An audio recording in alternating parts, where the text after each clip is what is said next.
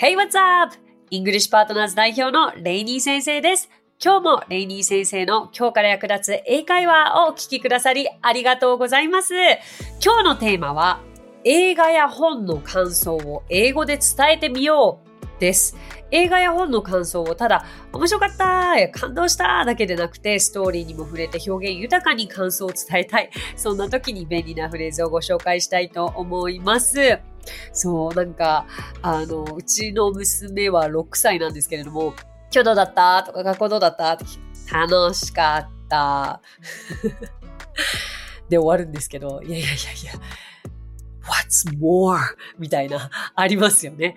いや、もうちょっと be more specific もっと詳しく言ってくれという、いつもそこでちょっとやりとりがあるわけですけれども、なんか映画も、英語でね、何かじゃあ感想を求められたら、私たちだって最初英語慣れてないから、it was good! とか、fun! とか、funny! とか。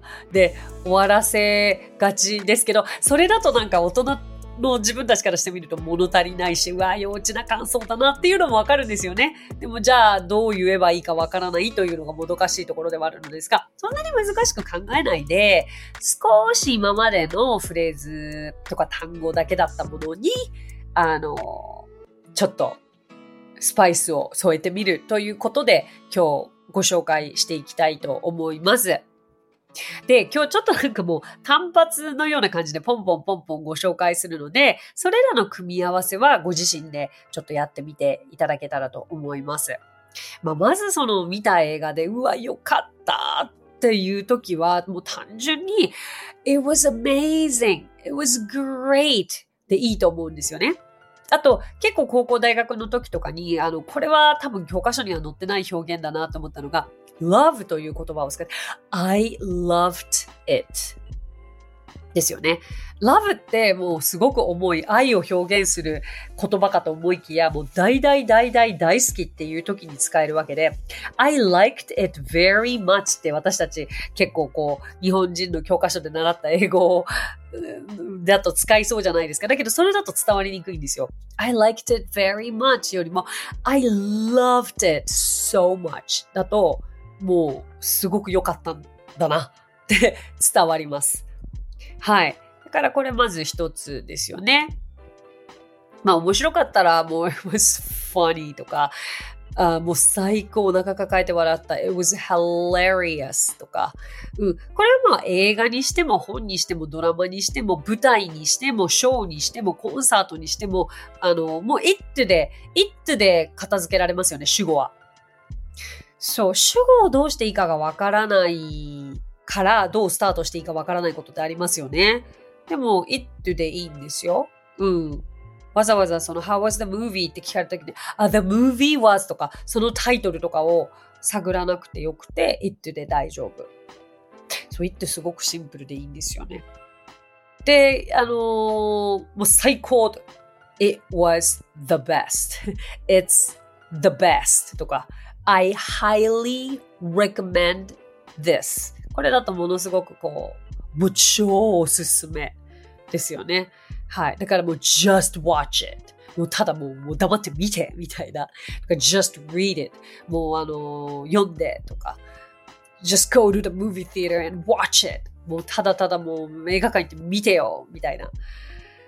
うん、このぐらい結構張り切ってる感じですよね。まあ今日ちょっとお届けするフレーズは、あの、ポジティブな意見を用意しておりますので、あんまりちょっとネガティブな意見は今日は用意しておりませんが、そう、あとは、そうだな、もう少しこう触れたければ、例えば、もちろん、その、it was the best novel ever というふうにまとめることもできるし、今のだけだともう今まで読んだあの小説の中で最高だったって言いたいけれど、例えばミステリー小説でって付け加えたければ、It was the best mystery novel I've ever read.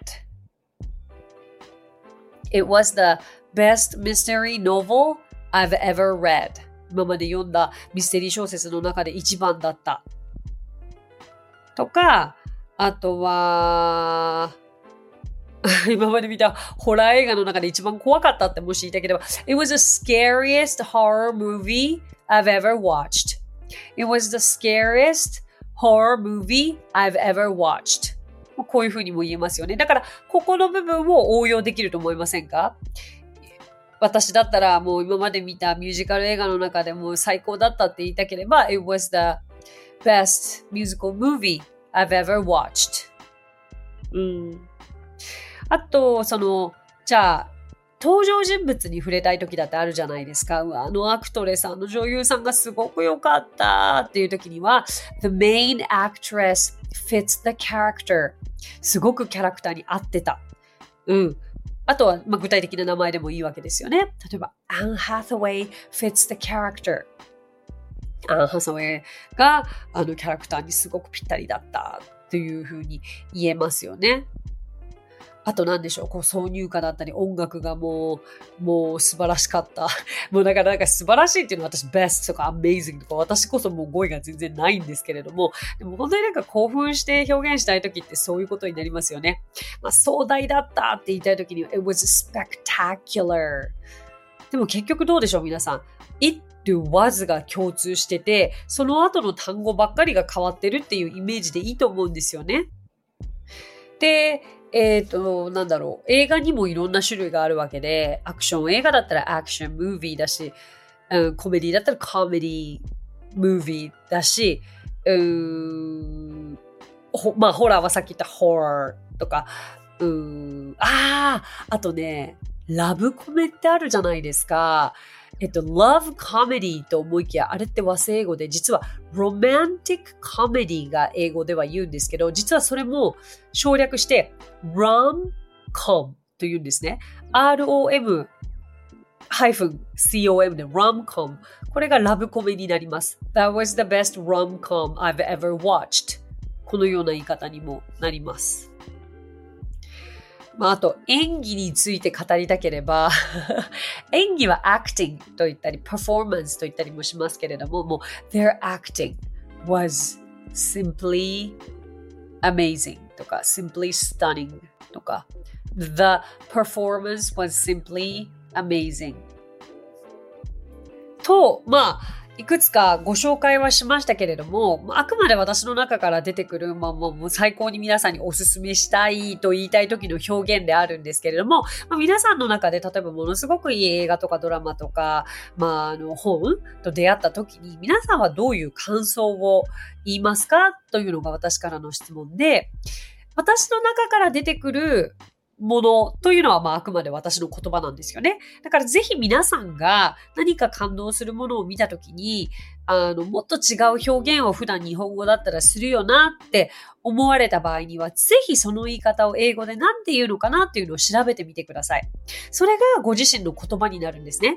英語でこう言わなきゃいけないんだよっていうのはないんですよ。あくまで、あの、素晴らしかったらこういう例があるよっていうのが今私がお届けしたものなので、あの、ご自身の中で出てくるこう感想であったり、あの、言葉を大切にしていただいて、それを英語でどういうふうに表現するのかを調べる。これこそがですね、言いたいことが言えるようになるための第一歩だと思うので、ぜひ参考にしてみてください。まあ、今回はポジティブ編ではありましたけれども、あれ、他にこういう言い方なんていうかなっていうのもどんどん出てくると思うんですよ。あの映画に出てくる俳優さんの名前って何なんだろうとか、もしね、思う方がいらしたら、じゃあそれは英語で自分で何て言うんだろうっていうのをどんどん調べてみてください。OK? はい、ありがとうございました。今日お話ししたフレーズや単語はノートというサービスの方で文字起こしをしております。ノートへのリンクは番組詳細欄に記載してますので、こちらもぜひお役立てください。さて、今回も番組へのコメントもいただいております。ご紹介させてください。ニックネーム、WA のグランマさん。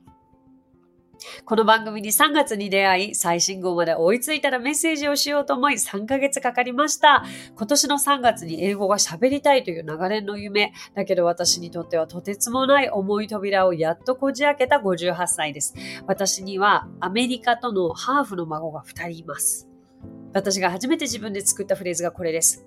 I hope I can have an English conversation with grandchildren in the future. 合ってますか？それから3ヶ月聞いて伝えたいことがあります。それは子育てしながら日々迷える英語好きな人たちのためにいろいろな場所で発信し続けているレイニー先生には本当に頭が下がります。I can't thank you enough です。これからもお世話になります。どうぞご自愛しながら頑張ってください。ありがとうございます。あの、すごく、あの、胸いっぱいな、あの、コメントです。ありがとうございます。Thank you so much! そうですか。あの、うちのスクールにもですね、実はそのお孫さんと同じ言語を話せるようになりたいという、まあ、お孫さんが海外で暮らされている場合っていうのは、やっぱりいずれ英語の方が強くなるわけですよね。そういった時に自分との共通言語がないのが困るからっていうことで英語を学んでくださっている、実は同世代の WA のグラマーさんと同世代の方が実はたくさんいらっしゃるんですね。ですから、あの、目標としては本当にお孫さんと英語で会話するもよしだし、お孫さんに今度日本語を教えるという目標もあってもいいのかもしれないですし、いずれにしても、あの、なかなかこう、英語を話せる機会があるというのも羨ましい限りではありますけれども、えっと、I hope I can have an English conversation もしくは I can have English conversation ずでいいかな？あがいらなくて。with my grandchildren in the future でいいと思います。それから I can't thank you enough これも素晴らしいですね。ありがとうございます。こちらこそ本当にありがとうございます。ぜひ頑張っていただいて、で、実はその、そんなにですね、難しく考えすぎず、じゃあお孫さんと話すフレーズを具体的に考えてみてください。うん。日本、日本食で好きなの何？とか、日本語で最近あの気に入った日本語ある？とか、学校どうだった？とか、まずその、英語だからとかじゃなくて、日本語だったら、じゃあ日本人のお孫さんにだったらどういう会話をするんだろうっていうことに置き換えていただいて、それを自身で英訳していただく。で、それをお孫さんに使っていただくでいいんですよ。だけど、やっぱりその自分で作りっぱなしの英語のフレーズっていうのは合ってるか間違ってるかわからないから、そうですね。あの、チェックする人は必要になってくるかなと思いますけれども、すごくすごくこれからが楽しみじゃないですか。うーん、応援してますよ。もし何かイングリッシュパートナーズでお手伝いできることがあったら教えてくださいね。はい。さて、この番組ではご感想やリクエストなどお待ちしています。番組詳細欄にあるリンクよりお気軽にご投稿ください。そして Apple Podcast ではレビューもできますので、こちらにもぜひレビューを書いてもらえると嬉しいです。それでは最後に今日のあれこれイングリッシュ。あれこれイングリッシュはですね、英会話スクールイングリッシュパートナーズの講師たちが出演しているチャンネルでして、え YouTube、Instagram、Facebook、Twitter、TikTok で毎日新しい動画が配信されておりますので、ぜひフォローの方お願いいたします。そんな中で今日皆さんにお届けしたいのは、オンラインレッスンで音声トラブルが起きた時に役立つ英語フレーズ7選いきましょう。時代ですよね。はい。OK、じゃあまず私の声聞こえますか ?Can you hear me? えー、私の映像は見えますか ?Can you see me? よく聞こえません。I can't hear you clearly. 映像が見えません。I can't see you clearly. あ雑音がかなりひどいです。It's quite noisy. 声が途切れ途切れです。Your voice is choppy. 再起動してまた戻ってきましょう。Let's restart our computers and come back again. またーっとちょっと走るように行きましたが、この中でもし、じゃ使えそうなものがあるなとか、オンライン会議でも使えそうだなというものがあれば、ぜひまた戻っていただいて聞き直していただけたら嬉しいです。So that's it. Thank you so much for coming by. Thank you so much for listening. 今日もレイニー先生の今日から役立つ英会話をお聞きくださりありがとうございました。皆様とはまた来週金曜日にお耳にかかりましょう。So till then, bye! さあ、ここでレイニー先生の活動を紹介させてください。まずはレイニー先生が運営する英会話スクールイングリッシュパートナーズでは私たちと楽しく生きた英語を身につけたいという方を大募集マンツーマングループキッズすべて出張レッスンとオンラインレッスンで行っていますまた英会話の講師も大募集女性だけの募集になりますが東京23区内で出張レッスンができる方やオンラインレッスンで早朝や夜のレッスンができる方海外在住の講師なども募集しています。ぜひご応募お待ちしています。詳しくはイングリッシュパートナーズのホームページを検索してみてください。